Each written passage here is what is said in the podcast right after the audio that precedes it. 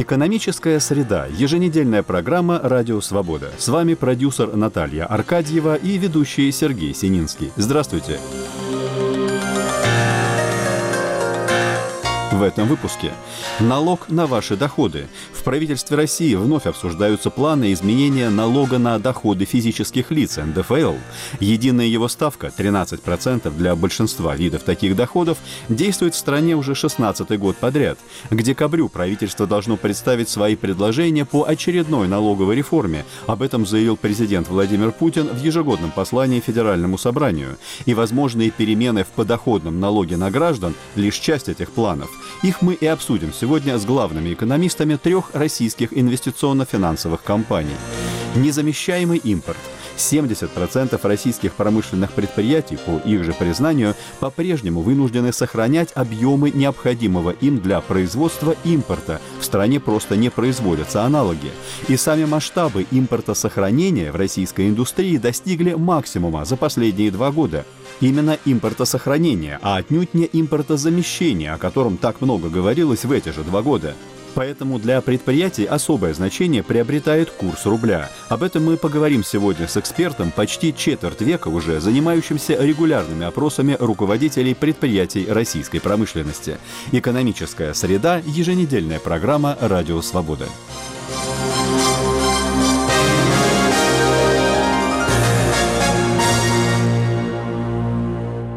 Налог на ваши доходы. В правительстве России вновь обсуждаются планы изменения налога на доходы физических лиц НДФЛ.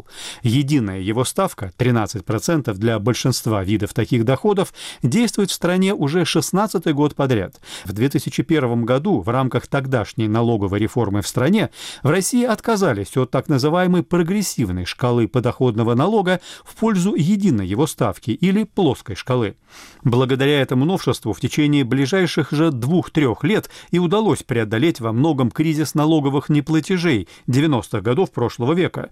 Но тогда экономика была явно на подъеме, выходя на фоне роста цен на нефть из глубокого финансового кризиса 1998 года. Сегодня же, хотя двухлетний новый ее спад вроде и прекратился, о сколько-нибудь заметном ускорении экономического роста говорить пока не приходится. И в этих условиях обсуждаются планы новой налоговой реформы, пусть и не такой радикальной, радикальной, как предыдущая. Все эти планы исходят в итоге из двух факторов, полагает главный экономист финансовой компании БКС Владимир Тихомиров. Во-первых, сбалансировать госбюджет в условиях все более возрастающих обязательств государства по пенсионному обеспечению граждан, отсюда же и все планы пенсионной реформы. Плюс отвязать, насколько это возможно, будущие доходы бюджета от колебаний цен на нефть. И, во-вторых, перенастроить в целом налоговую систему так, чтобы стимулировать ускорение общего роста экономики. Владимир Тихомиров продолжает. И, как правило, вот последние дискуссии идут в рамках обсуждения изменений уменьшение налога на доходы физических лиц одновременно с страховыми сборами, которые собираются с бизнеса на медицинское обслуживание и на отчисление в пенсионный фонд. И вторая категория налогов – это налог на добавленную стоимость. Вот эти три блока – НДФЛ, страховые сборы и налог на добавленную стоимость – это ключевые три блока налогов, которые собираются с внутренней экономики, не зависят от цен на нефть. И дискуссия идет, не повысить ли нам что-то за счет возможности возможного снижения или более гибкого подхода к другим налогам. Но в любом случае речь может идти о перераспределении налоговой нагрузки между населением и бизнесом. Здесь идет разговор о чем? Чтобы поддержать бизнес, снизить на него налоговую нагрузку, скажем, снизить страховые выплаты, которые делает бизнес в медицинские пенсионные фонды, за счет повышения нагрузки на работников, то есть за счет повышения налога на доходы физических лиц. Это одна часть. И вторая часть – это налог на добавленную стоимость, который может быть тоже каким-то образом скорректирован зависимости от того, как два других налога будут осуществляться. Не приведет ли повышение НДФЛ, если такое решение будет в итоге принято, к новому уходу заработков в тень, даже если ставка будет повышена не сильно, с нынешних 13% до, скажем, 15%?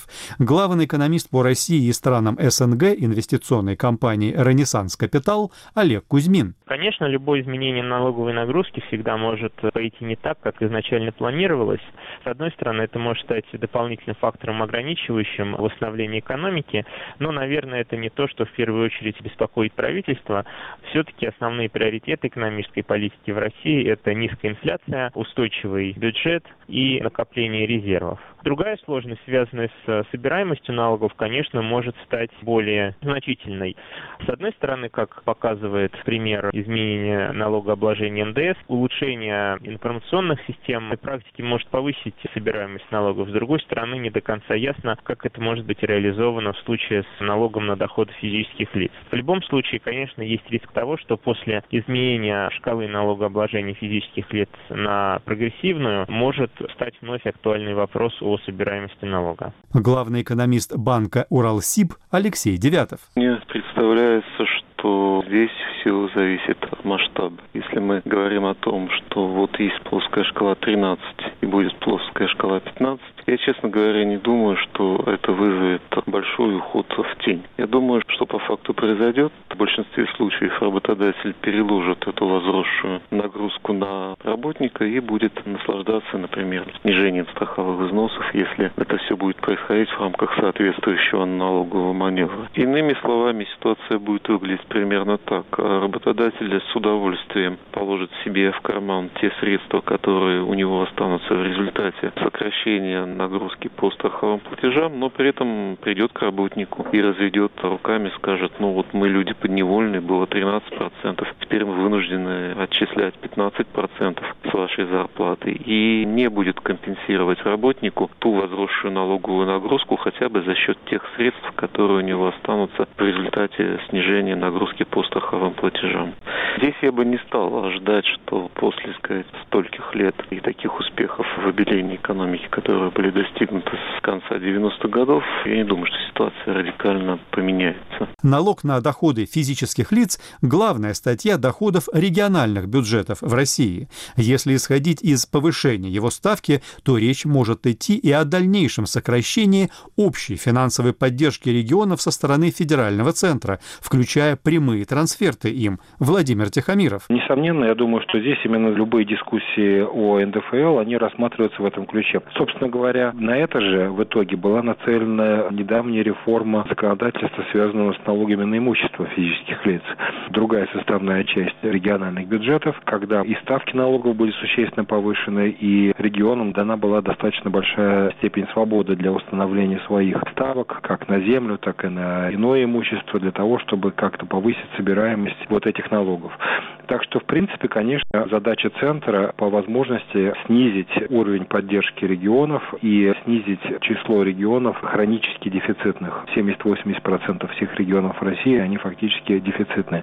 И без федеральной помощи они не в силах сбалансировать свои бюджеты. Алексей Девятов. Понятно, что желание в отношении именно налога на доходы физических лиц, оно продиктовано, конечно, желанием центра помочь регионам, потому что регионы попали в сложное положение, в том числе из-за необходимости выполнения так называемых майских указов президента. Основная нагрузка финансовая легла на регионы, это привело к разбалансированности бюджетов регионов, с которой они борются радикальными средствами, сокращая расходы все, с которых можно сокращать. Инвестиционные, в том числе дорожные и прочие. Поэтому, да, это шаг навстречу регионам, но, как правило, и в Министерстве финансов есть такое четкое понимание, что никакие такие шаги, связанные с передачей части доходов, не должны быть безвозмездными. И с этой точки зрения мы знаем, есть научные исследования на эту тему, которые говорят о том, что, в общем-то, федеральные власти так себя ведут. Если регион добивается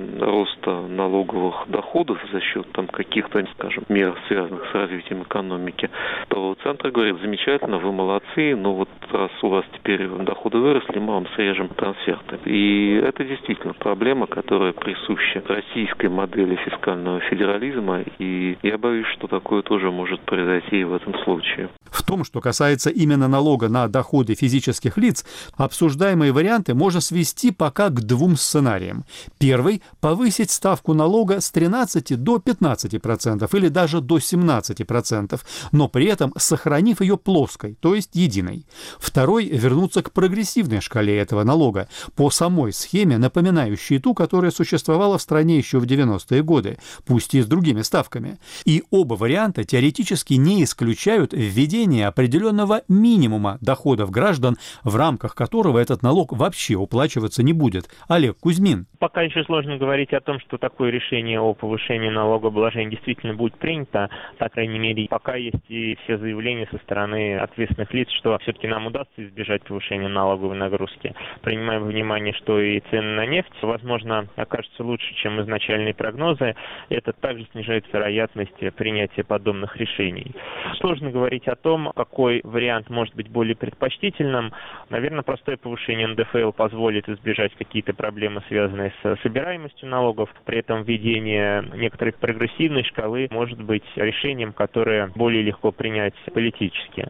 Если решение о повышении налоговой нагрузки все же будет принято, в любом случае очень хотелось бы, чтобы это шло вместе с повышением эффективности госрасходов и сокращением непроизводительных расходов. Но какой из двух вариантов представляется вам более вероятным, как политически, так и с точки зрения экономики? Алексей Девятов. С точки зрения политики лучше всего обеспечить, иными словами, купить более дешевые голоса избирателей. Это, как правило, люди с низкими доходами. Естественно, они будут рады, если им установят установят некий необлагаемый налогом минимум, в результате чего они выиграют довольно существенно по сравнению с текущей ситуацией. И, естественно, если шкала налога будет прогрессивной, и правительство скажет, вот у нас есть богатые, там есть супербогатые, мы с них там берем опять 30 или 40 процентов, как это было в старые добрые времена, народ такие вещи, конечно, любит. И с точки зрения политической, это тот вариант, к которому можно склоняться. Владимир Тихомиров. Мне кажется, что введение прогрессивной шкалы налогов – это очень сложный шаг. Сложно не политически, не исторически, а сложно чисто в плане администрирования. Чтобы прогрессивная шкала по-настоящему работала, необходима достаточно достоверная и регулярно обновляемая база, по которой можно было бы контролировать доходы. В условиях текущих в России, в большинстве регионов, где, в общем, достаточно большое количество платежей делается и в наличной форме, введение такой прогрессивной шкалы будет очень сложным шагом и, скорее всего, приведет к существенному выпаданию доходов в силу того, что очень многие компании начнут находить способы оплаты своих сотрудников не через зарплатный лист, не через зарплатный счет, а иными способами с тем, чтобы избежать более высокой ставки налогообложения. Поэтому моя точка зрения такова, что если и будет рассматриваться вопрос о повышении налога на доходы физических лиц, скорее всего, это будет идти в рамках повышения шкалы плоского налогообложения, а не введения прогрессивного налогообложения.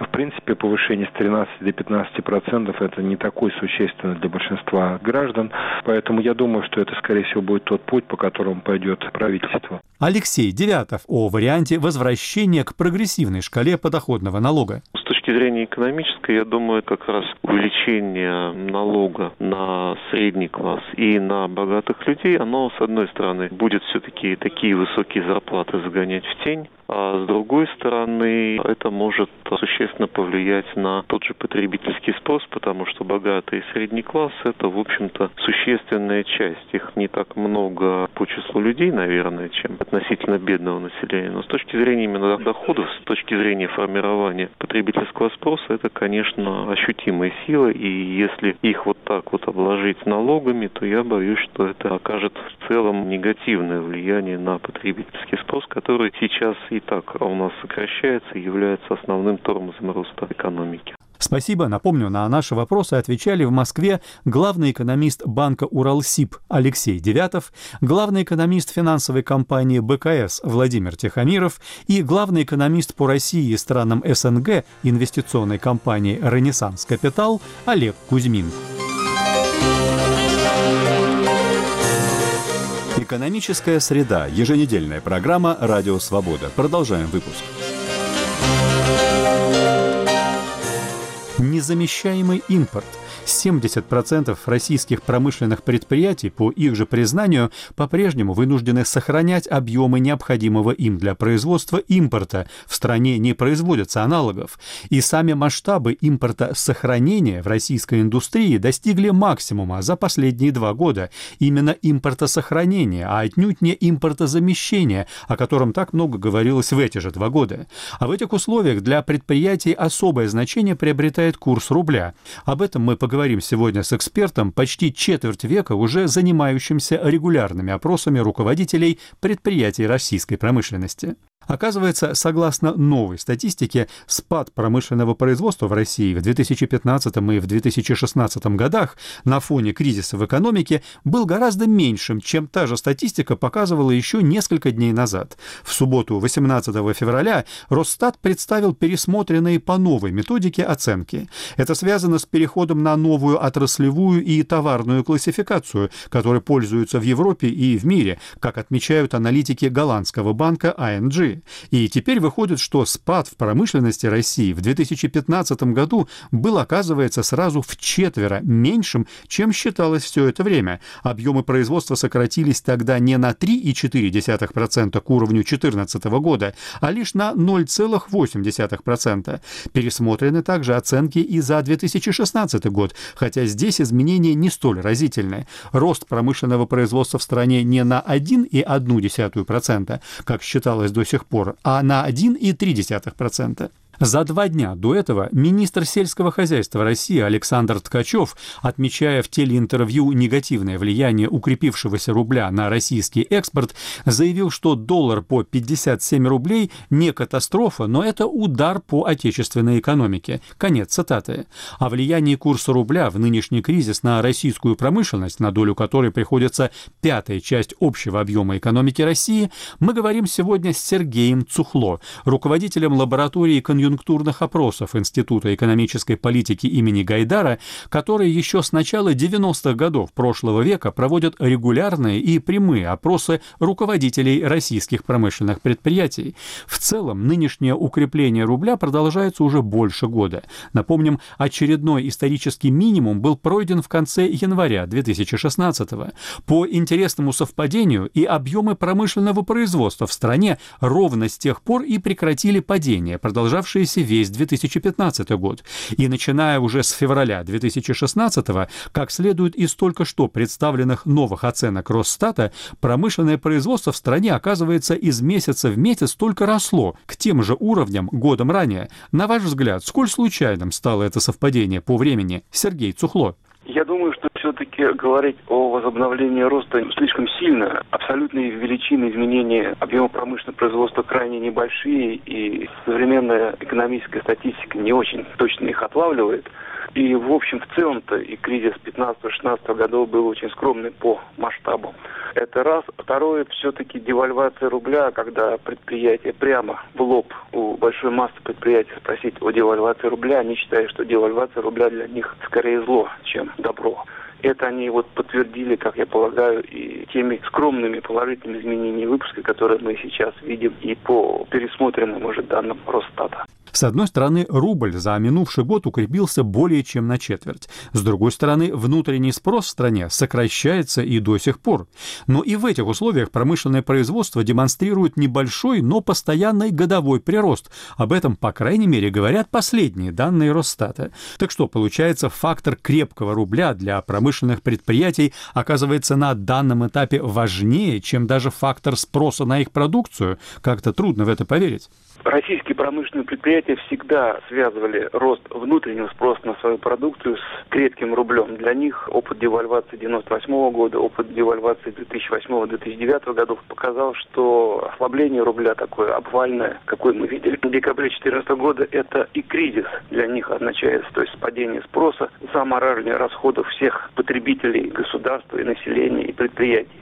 Как только рубль укрепляется, экономическая жизнь в стране оживляется. Предприятия это не в теории, а на своей шкуре почувствовали в течение последних 15-20 лет, и поэтому сейчас они вполне определенные, и, на мой взгляд, вполне логично связывают рост своего выпуска с укреплением курса рубля.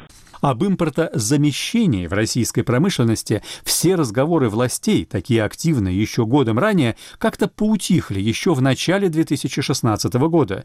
Можно предположить, что по мере укрепления рубля предприятиям становились все более доступными те самые импортные комплектующие и сырье, без которых они не могут обойтись в отсутствие аналогов, которые производились бы в России.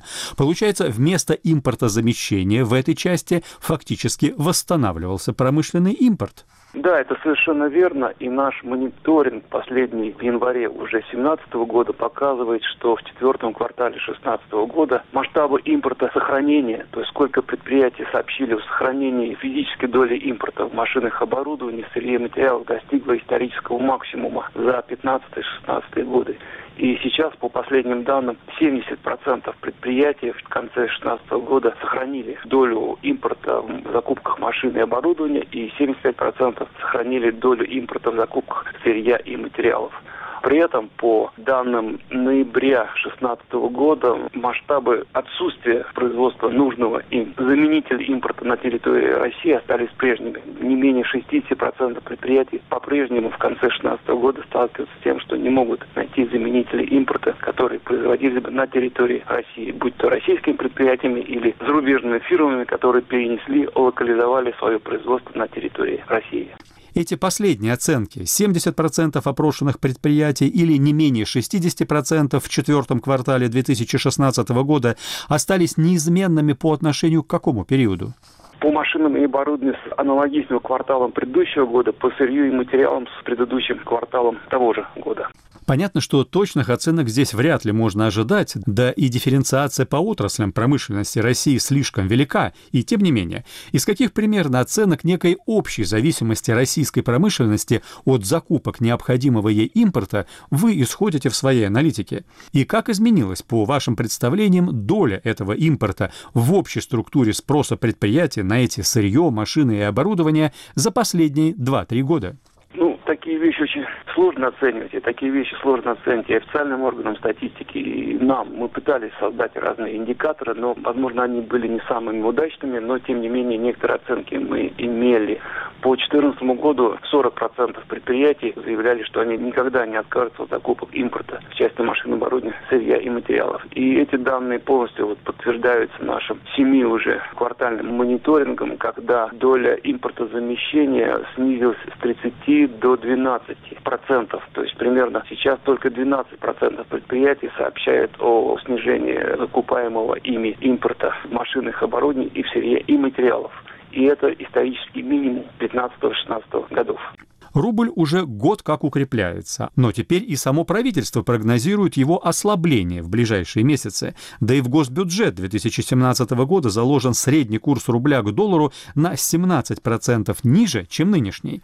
Если обратиться к вашим текущим опросам самих предприятий, какое влияние грядущее ослабление рубля может оказать на промышленное производство в России? Я могу в качестве ответа на этот вопрос привести прямые оценки предприятий, желательно для них курса рубля. Один раз мы спрашивали об этом в мае 2016 года. Тогда для предприятий, для российской промышленности желательный средний курс рубля составлял 51 рубль за доллар. Напомним, в мае прошлого года реальный курс составлял примерно 65-67 рублей за доллар, а сегодня при текущем курсе в 57-58 рублей за доллар. Какой курс предпочтителен для предприятий? По данным за последнюю закончившуюся неделю, желательный идеальный курс рубля составляет сейчас 56 рублей за доллар. Это говорит о том, что промышленность, с одной стороны, адаптировалась к тому курсу рубля, который мы имеем в данный момент. Это подтверждают наши другие данные. И с другой стороны, она понимает, что сильного изменения курса рубля власти, будь то правительство, будь то Центральный банк или там администрация президента не допустит. И они привыкают жить при том курсе рубля, который сейчас они наблюдают, либо при очень небольших отклонениях в ту или иную сторону. А в своих устных комментариях промышленность заявляет, что им желательно любой, но стабильный курс рубля, поскольку тогда они могут что-то прогнозировать. И по последним оценкам, в январе курс рубля, который вот приводит к удорожанию импортного оборудования и сырья, мешает увеличить выпуск только 10% предприятий. На пике девальвации рубля в начале 2016 года это негативное влияние слабого рубля и дорогого импорта составляло 36% по российской промышленности.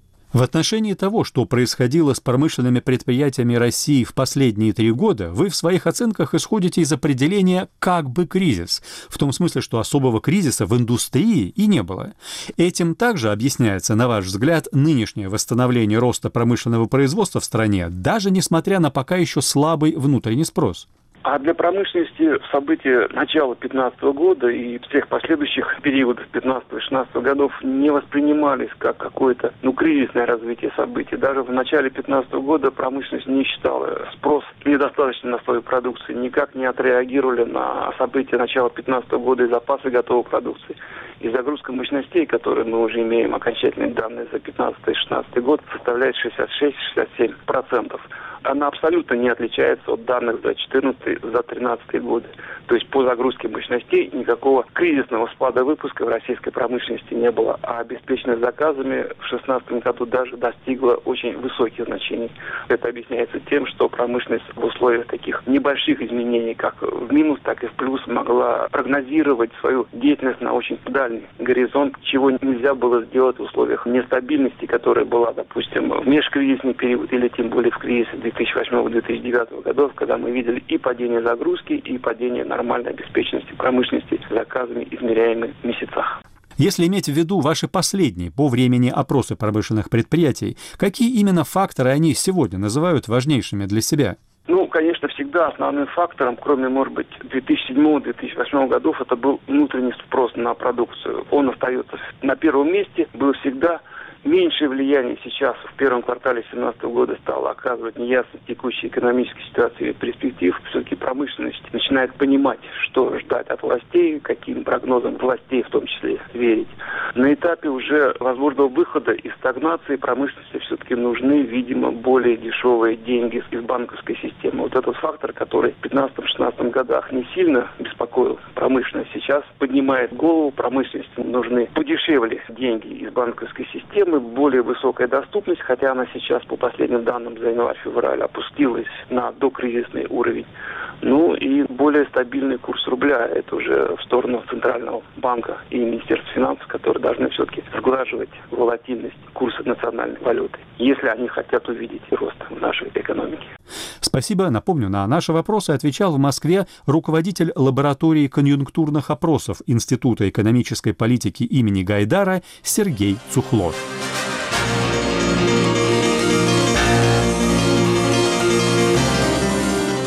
«Экономическая среда» – еженедельная программа «Радио Свобода». Все материалы этой рубрики на сайте свобода.орг. Вход с главной страницы, раздел «Экономика». С вами прощаются продюсер программы Наталья Аркадьева и ведущий Сергей Сининский. Всего вам доброго.